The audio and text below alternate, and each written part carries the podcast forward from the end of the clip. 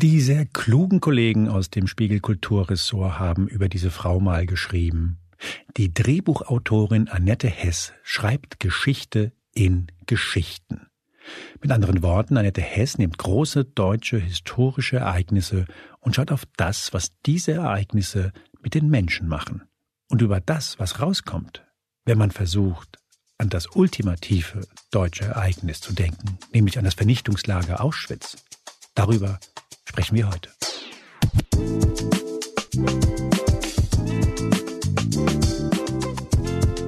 Hier ist Moreno Plus Eins, der Gesprächspodcast des Spiegel. Mein Name ist Juan Moreno und das ist mein aufrichtiger Versuch, keinen Laber-Podcast zu machen.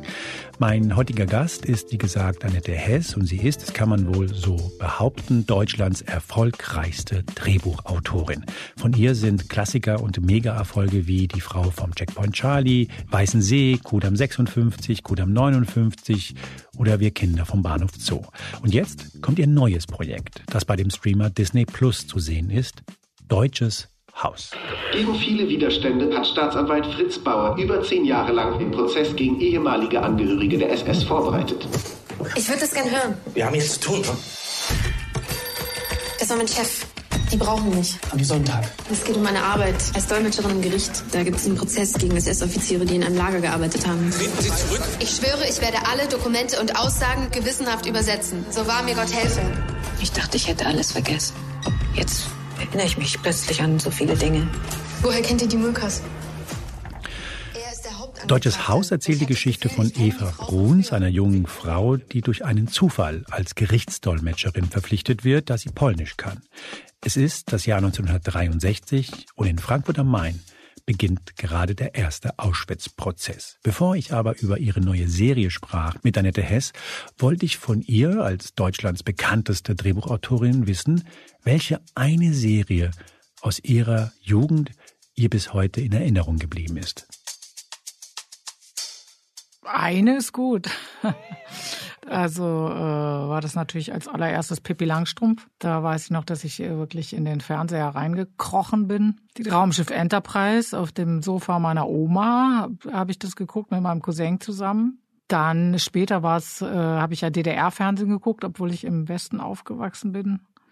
Konnten wir das empfangen in der Nähe von Hannover. Das vierte hieß das damals. Es gab ja nur drei Sender und dann eben das vierte.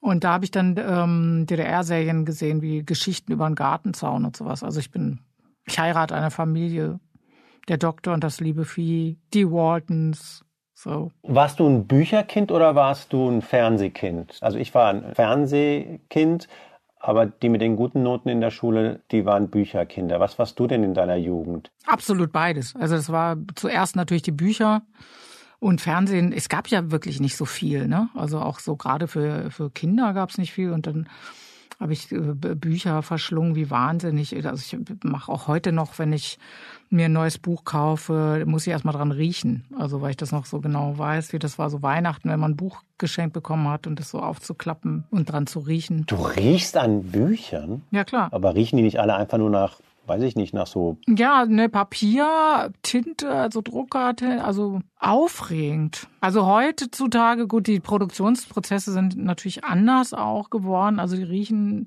nicht immer so wie die Bücher aus der Kindheit, aber ich habe hab zum Beispiel auch mir, manchmal kaufe ich mir welche bei Ebay gebraucht, also richtig alte, um das nochmal zu riechen. Enid Blyton war ja damals so, diese ganzen äh, Fünf-Freunde-Bücher und sowas. Da, da, da rieche ich manchmal dran. Hast du denn damals schon den Wunsch gehabt, in diese Geschichtenwelt einzutreten als jemand, der sich dieses Zeug ausdenkt? Weil du hast ja später in deiner Berufswahl, in dem, was du dann später gemacht hast, ging es ja schon in die Richtung, auch wenn es nicht exklusiv Drehbuchautorin ist. Ja, volle Pulle. Also ich wollte unbedingt Autorin werden. Ne? Also ich habe auch schon von Anfang an immer geguckt, was stehen da für Namen auf diesen Büchern drauf. Ne? Eben Enid Blyton, Astrid Lindgren, Ottfried Preußler und so. Ich wollte das äh, Mark Twain. Ähm, und ich wollte auch was wissen über diese, ich wollte wissen, wer ist das? Was sind das denn bitte für Menschen, die sowas schreiben können? Solche so Welten, also schreiben, das ist so ein völlig lächerliches Wort im, äh, im Zusammenhang mit diesem gottgleichen Welten erschaffen und das wollte ich natürlich auch können und ich habe auch früh schon Versuche gemacht, habe immer alles, was ich so gelesen habe, ich habe auch so ange wollte immer große Romane schreiben, so mit zehn so das Buch habe ich noch, wo ich dann immer so den jeweiligen großen Roman angefangen habe. Es war bin nie über die ersten 15 Seiten hinweggekommen. Mit zehn, alle Achtung. Aber ich habe es ja,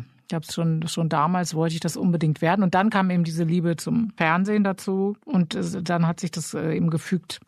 Schreiben fürs Fernsehen. Mhm.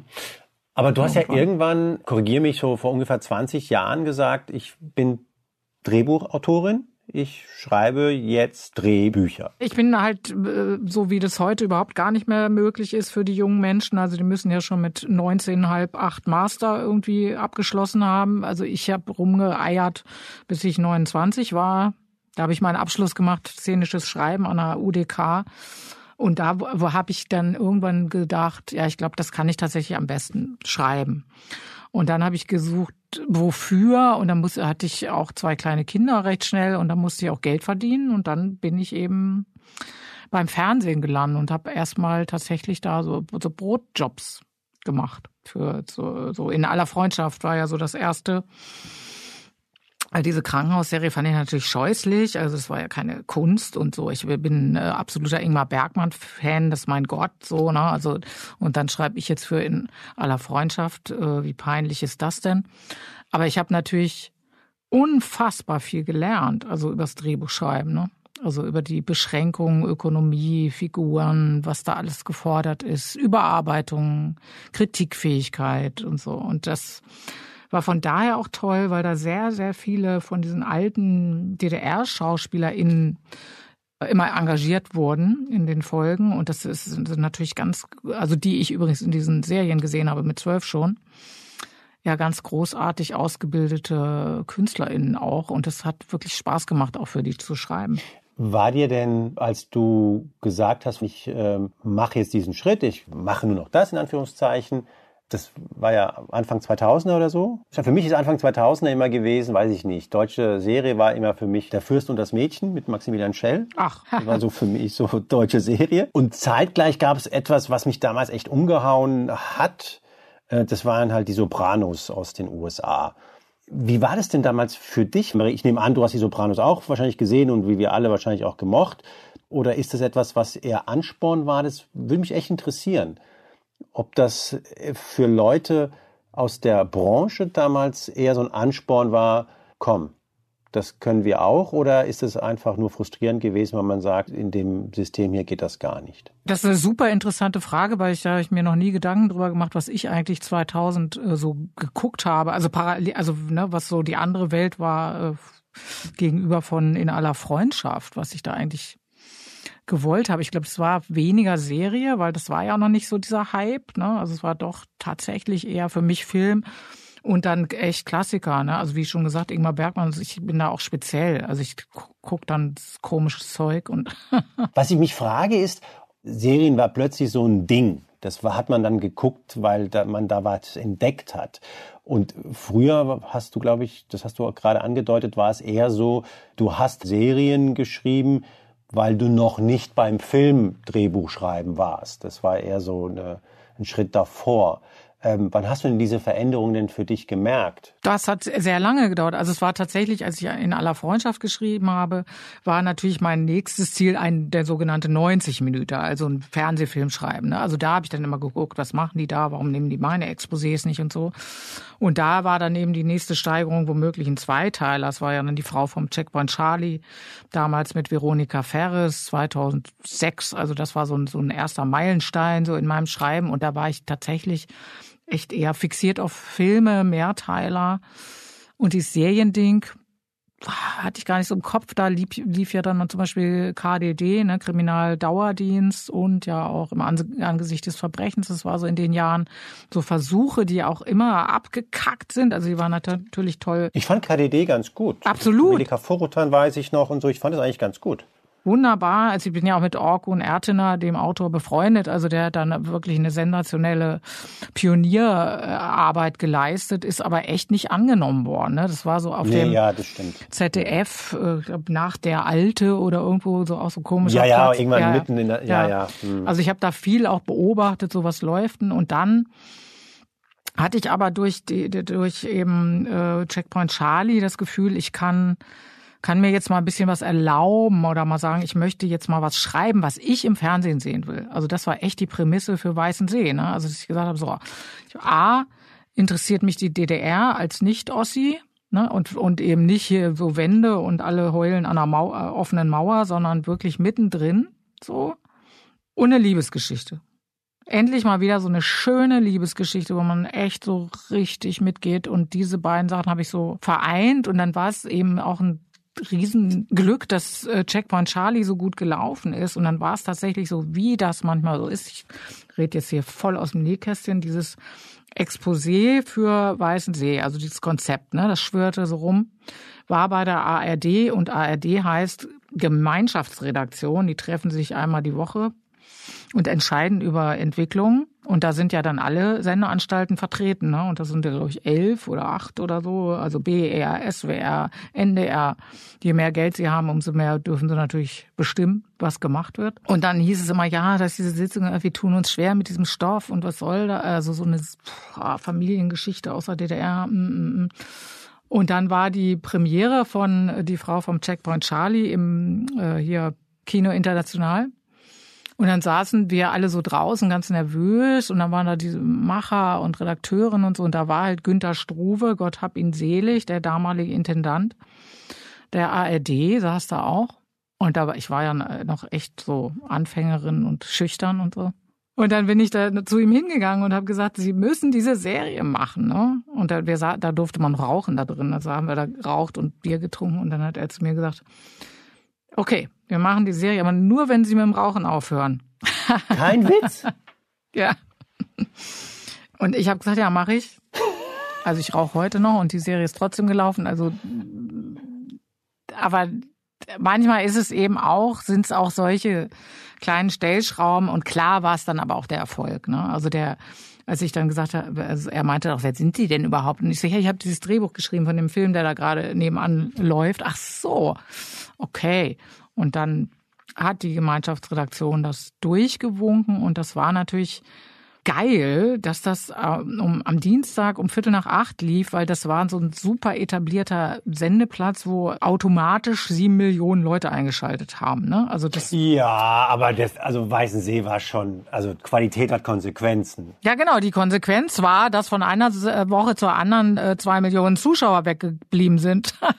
nee, weil die das nicht sehen wollten. So, also wir haben verloren Zuschauer, weil die echt so, äh, was ist denn da jetzt los? Aber trotzdem hat die sich ja dann dann durchgesetzt so. Eine super, super, super Serie. Sag mal, warum eigentlich dieses diese Nachkriegszeit? Das gab, das ging ja später so weiter. Also das ist ja Kudam zweimal und gut. Äh, Bahnhof Zoo jetzt nicht, aber jetzt das aktuelle Projekt, über das wir noch sprechen werden, ist ja auch irgendwie Nachkriegszeit. Was, was flasht dich da so?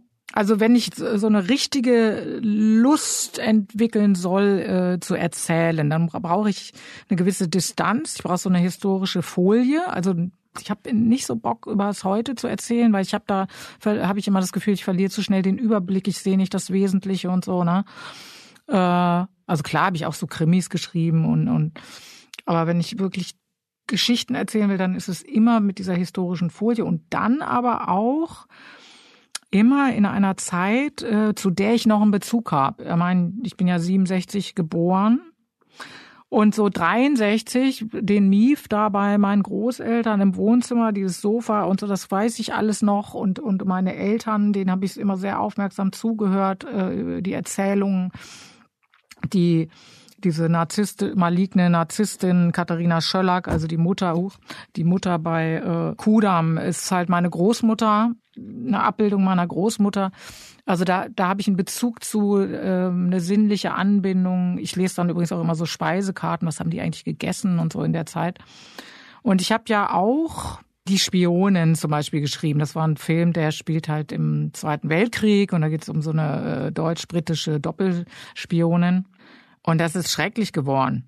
Also leider kann man das auf YouTube, glaube ich, noch sehen. naja, was so ausgedacht, ne? Also es ist tatsächlich, man merkt, das ist dann so leblos, seelenlos, wenn man also oder so reproduziert, man reproduziert dann äh, Serien, die man schon gesehen hat oder äh, so 20er Jahre, da wurde ich jetzt auch äh, aufgefordert, schreib mal was 20er Jahre. Dann habe ich gesagt, das, da kann, kommen mir immer nur so Klischeebilder, die ich aus Babylon Berlin kenne. Also ich kenne, ich kann davon nicht schreiben. Ich habe keine Ahnung davon. Ne? Also kannst nur Klischees reproduzieren. Und ähm, äh, deshalb ist es die so ab Anfang der 60er Jahre. Da habe ich das Gefühl, da habe ich eine Ahnung von. Da habe ich ein Gefühl zu du bist Showrunnerin. Alles, was ich bisher über den Beruf Showrunner, Showrunnerin gehört habe, klingt für mich, als sei es der beste Weg, sich einen Tinnitus einzufangen. Was genau macht eine Showrunnerin? Das war nämlich die Rolle, glaube ich, die du in diesem aktuellen Projekt ja hattest. Also dieser Begriff ist schon auch ein bisschen dehnbar. Ne? Also ich heiße auch schon Showrunnerin bei Kudam 56, aber da bin ich eher Creative Producerin. Das heißt, ich werde überall, bei allen kreativen Entscheidungen mit einbezogen, also auch wenn man die, die Regie auswählt, der Cast und, und auch die ganze Crew und so. Und bei äh, Deutsches Haus ist es aber tatsächlich so gewesen, dass ich in, in jedem kreativen Bereich im Lead war und dass das auch im, in den Verträgen festgelegt war, was auch sehr, sehr wichtig ist, weil die Regie zum Beispiel dann einen Vertrag unterschreibt, wo drin steht, die letzte Entscheidung hat Annette Hess und das muss man auch wollen. Ne? Und da gibt es natürlich auch viele, viele, die sehr, die eitel sind oder die sagen, nee, habe ich keinen Bock drauf. Also wenn mir da einer noch reinquatschen kann, kenne ich ja selber auch sehr gut.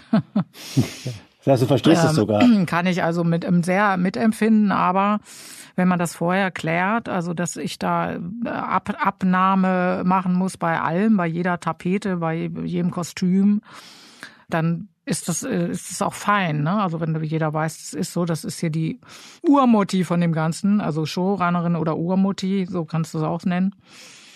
Und äh, das war für mich auch zum allerersten Mal in der, äh, der Form so. Ne? Also es gab, klar, gibt es ganz am Ende, das steht auch bei mir im Vertrag, die absolut letzte Entscheidung hat der, der das Geld gibt, so, ne? Und oder, klar. Aber es war so diese äh, ganzen künstlerischen Besetzung oder wen wir für die Regie nehmen oder Kamera oder so. Das war und dann auch bis bis zum Ende war ich in der Postproduktion, habe ich da im Schnitt gesessen und im Sounddesign und und auch jetzt noch die Werbekampagne. Also ich hänge da wirklich. Es gibt in dieser Serie Deutsches Haus gibt's echt keinen einzigen Stein, den ich nicht mindestens einmal umgedreht habe. Und wenn du sagst Tinnitus, es war wirklich so. Also ich war natürlich auch am Set und bin dann auch immer, dann kommen die Schauspielerin, dann kommt, hast du dir das so vorgestellt, dann kommt die Ausstattung, guck mal hier und diese Perücke und willst du diese Schuhe und so. Wir hatten ja noch Corona, also wir hatten auch alle Masken auf, wir wurden jeden Morgen alle getestet und so. Also war ja vor einem Jahr in Krakau haben wir gedreht komplett. Und da habe ich tatsächlich nach so der, der Hälfte der Zeit habe ich jeden Morgen so gebetet, dass da zwei Streifen auf diesem Test sind, ne, weil ich mich einfach mal eine Woche ins Bett legen wollte. Einfach nur, ins, also mit einer guten Erklärung. Und dann war es tatsächlich auch so. Und das habe ich echt, habe ich echt gebraucht, dass ich da mal eine Woche lag. Du bist die glücklichste Corona-Erkrankte ja. äh, Deutschland zu der Zeit gewesen? War herrlich. nee, es war scheiße. Es waren zwei Tage, waren auch echt nicht so gut. Also war schon krank auch, aber es war herrlich.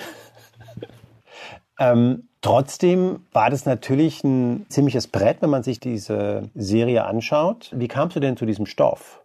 Das ist ja jetzt wirklich der schwerste Stoff, den man sich in Deutschland aussuchen kann, finde ich. Du spielst jetzt zwar nicht im KZ, sondern Jahre später, aber es, das Auschwitz ist omnipräsent. Ja, da muss ich tatsächlich wieder zurückgehen, äh, richtig weit. Als ich zehn Jahre alt war, waren wir auf Klassenfahrt in Kiel und es gab einen Fernsehabend.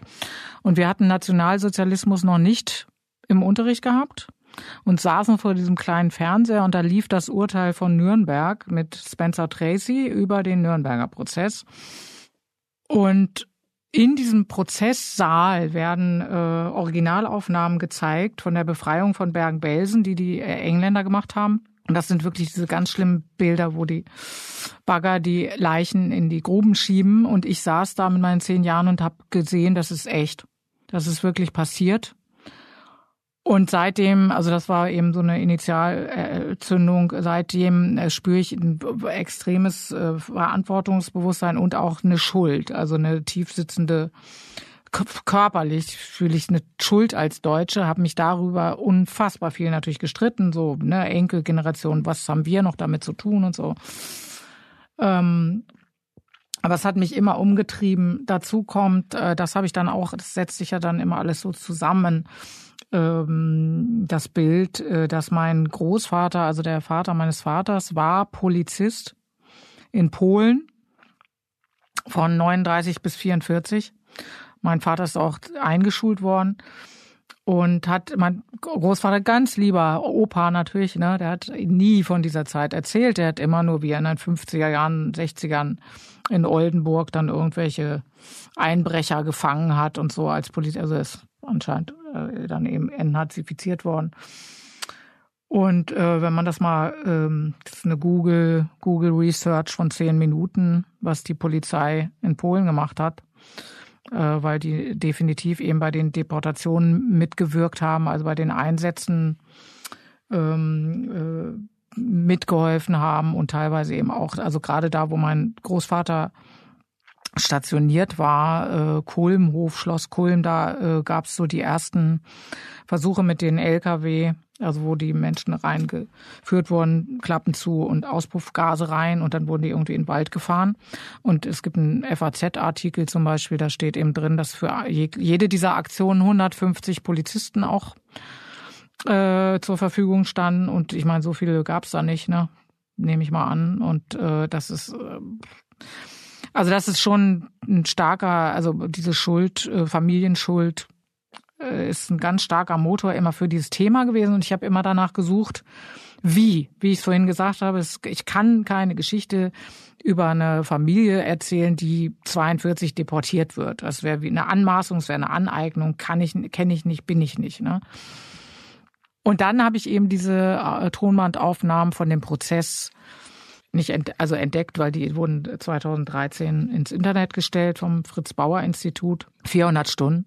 Und dann habe ich mir das angehört. Mehrfach rauf und runter, immer wieder. Und A, dachte ich immer, ich weiß alles über Auschwitz. Äh, das ist totaler Quatsch. Da wird einem bewusst, wenn die das erzählen, dass, ähm, dass das natürlich eine 24-Stunden-Sache war. Ne? Also man kennt man so, so diese Spitzen ähm, medizinische Versuche, Vergasungen, so gut, diese Zahlen sind ja auch immer so abstrakt, das kann man ja gar nicht fassen emotional. Wenn man das hört, dann sind das echt Menschen, die da waren, die das erzählen und, und die haben eben in dieser Hölle, 24 Stunden Hölle, jeden Tag leben müssen. Und da gab es eben eine Dolmetscherin, eine polnische, die mich total beeindruckt hat, weil die sehr besonnen und ruhig diese schrecklichen Dinge übersetzt hat und so diesen Zeuginnen Zeugen so ein Vertrauen gegeben hat zu sprechen. Also die war ganz wichtig. Und die hat, war eben so eine Inspiration für die, die, diese Figur Eva Bruns und eben auch meine Mutter in ihrer kompletten Ahnungslosigkeit über Holocaust, wie es auch einfach war in dieser Generation. Ne? Also die wussten nichts, die durften auch nicht fragen. Meine Großeltern durften nicht gefragt werden. Mein Vater hat eben meinen Großvater auch nie gefragt, was hast du da eigentlich genau gemacht als Polizist? Das wollte ich dich gerade fragen, weil es klang so, als ob du jetzt eigentlich nur so eine Indiziensammlung hast, dass die Wahrscheinlichkeit wahnsinnig groß ist, dass dein Opa einfach beteiligt war. Aber so in Anführungszeichen hart, wie man das so im Journalismus sagt, hast du es nicht, sondern es spricht einfach fast alles dafür, dass er einer war. Richtig? Absolut. Und es, ich bin da immer noch so ein bisschen im hader ist das falsche Wort, aber ich äh, frage mich eben noch selbst, will ich das wissen, will ich da mal recherchieren, weil es gibt natürlich so Einsatzlisten und sowas, ne? Also man kann hm. tatsächlich Dinge auch finden, will ich wirklich mal den Namen meines Großvaters finden auf so einer Liste. Ja, Vielleicht, also das ist noch nicht so ganz so abgeschlossen. Ja. Hast du Viktor Frankl gelesen in der Vorbereitung? Er sah noch mal ein bisschen mehr, weil ich habe natürlich... Ja. Psychologen, der im Konzentrationslager war und der ein Buch geschrieben hat, ich glaube, trotzdem Ja zum Leben. Und das, das ist einfach ein Bericht, ein Insassenbericht. Er ist aber ausgebildeter Psychologe. Und das ist so ein Plädoyer für die Menschlichkeit, für Humanismus. Und ähm, das hatte ich gerade gelesen. Und dann schaue ich mir die Episode an da sagt einer zu einem anderen, deine Verwandten lösen sich da gerade in Rauch auf. Und das ist eine Formulierung, die Viktor Frankl äh, hatte.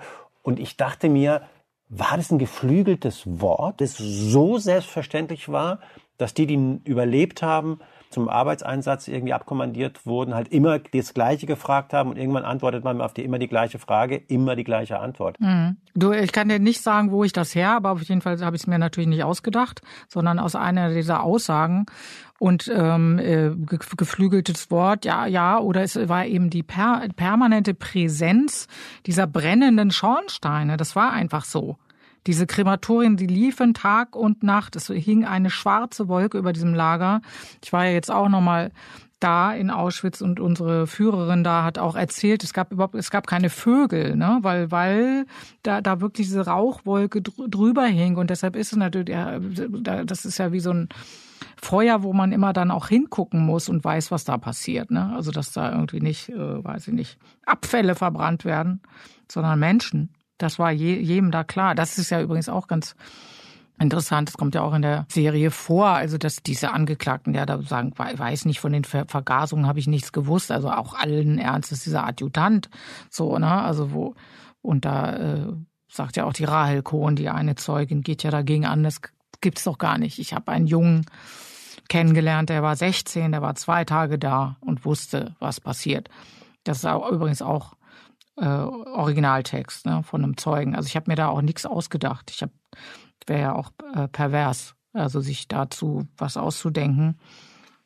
Dieser ähm, Prozess, ich habe nur versucht, eben es zu verdichten, ne, und ich musste natürlich an manchen Stellen aus dramaturgischen Gründen was äh, Texte auch nochmal einfügen und so, die gesagt werden. Aber das, was da passiert ist, ist so passiert, real im Prozess. Hat das eine, zu einer Veränderung geführt in, in dir, dass du dich an so einen schweren Stoff gewagt hast? Oder würdest du sagen, das hat dich so lange eigentlich begleitet, dass es einfach mal raus musste? Ja, zweites. Also was ich ja gesagt habe, diese, dass ich das Gefühl habe, ich, ich muss da so wie eine Art von Wiedergutmachung versuchen. Also Wiedergutmachung kann es da nicht geben, aber ich habe mich da auf eine Art verpflichtet gefühlt und es hat mich auch, ähm, also ich erzähle es mal anders, jetzt eben durch diesen Hamas-Anschlag vor vier Wochen äh, hat es ja auch nochmal so eine ganz äh, krasse Aktualität bekommen, die Serie, die wir ja überhaupt nicht ahnen konnten. Und das, ich habe echt, das hat mich auch so aus den Puschen gehauen. Und ich, ich konnte nicht schlafen und hab, äh, und ich finde es einfach so so so so so so furchtbar, was was Menschen sich antun und mir tun alle alle Menschen, die davon betroffen sind, unendlich leid. Und das ist ja sowieso meine äh, Arbeitsplatzbeschreibung, ist ja auch Empathie zu haben für die allermeisten Perspektiven und so. Das hat mich richtig verzweifelt gemacht. Und so hilflos und ohnmächtig habe ich gedacht, ich bin so hilflos, was, was kann man hier tun? Und dann habe ich irgendwann gedacht, ich habe ja was gemacht. Also ich kann ja mit meinen Mitteln, äh, also mit meinen Fähigkeiten und wir alle, also wir Künstler, also wir haben auch viel darüber geredet, Künstlerinnen, die Schauspielerinnen, Schauspieler oder jetzt Iris Berben, mit der habe ich jetzt in den letzten Tagen viel geredet. Wir haben auch Gemeinschaft so ein Interview gegeben und so. Ähm, das schlägt, ist zwar keine äh, Waffe in dem Sinne, ne, die, die Kunst, aber es, wir tun ja was und das hat mich dann getröstet. Und ich glaube, es tröstet einen dann, etwas tun zu können, etwas schreiben zu können. Es hat es tröstet mich, äh, dann diese ganzen Dinge zu recherchieren und äh, und das mein mein Bestes zu geben, äh, das weiterzuerzählen, ne? also zu erinnern und so.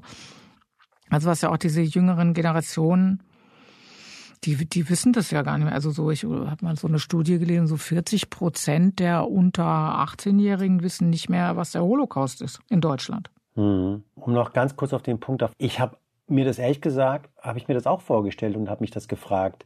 Wie muss es dir denn gehen, wenn du gerade so viel Herzblut investiert hast, um dich im weitesten Sinne dem Thema Antisemitismus, das ist ja, darum geht's ja, äh, zu widmen.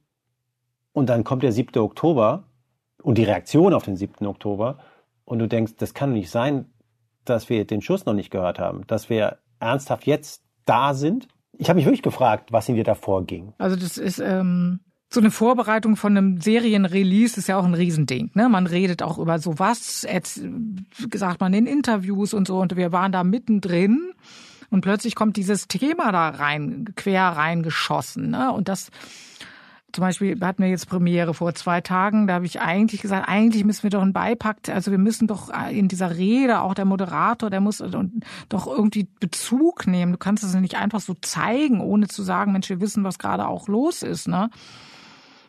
Und da habe ich echt eine halbe Nacht gesessen und habe versucht, so einen Anmoderationstext zu schreiben für den. Und alles klang falsch. Es war alles, alles wieder so wie so eine Rechtfertigung man ist sofort irgendwie auf irgendwie einer Seite.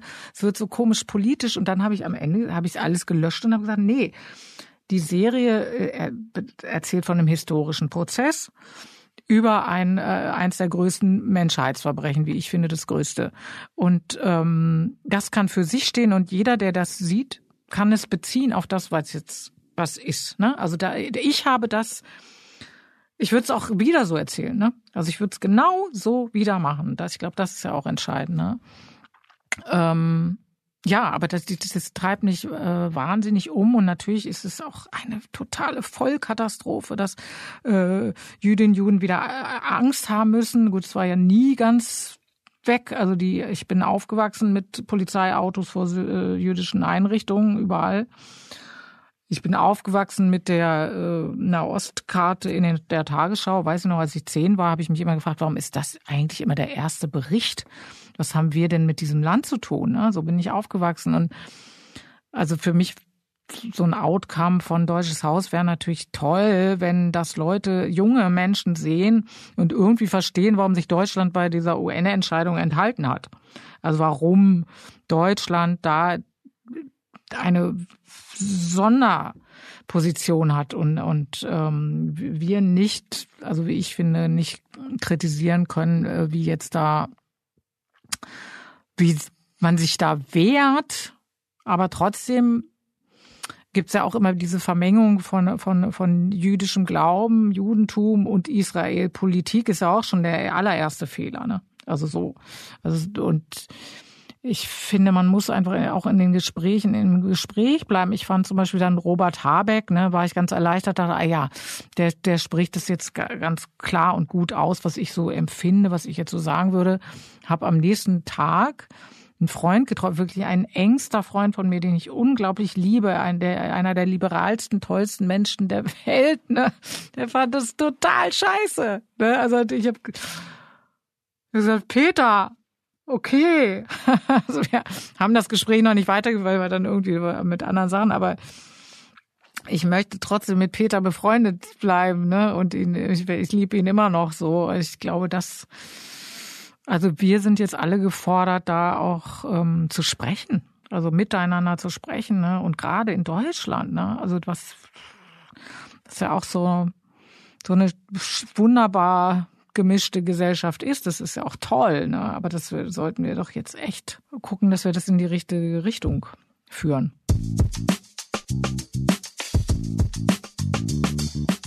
Das war Moreno Plus Eins mit Annette Hess. Deutsches Haus heißt ihre neue Serie zu sehen bei Disney Plus. Und nach dem Gespräch muss ich ehrlich sagen, dass es mich nicht wundert, dass diese Frau die wohl beste deutsche Drehbuchautorin ist. Zum Abschluss, wie immer, vielen Dank, vor allem an Sie, an euch fürs Zuhören und an Janis Schakarian, Julia Parker und Lukas Ziemek für ihre Hilfe.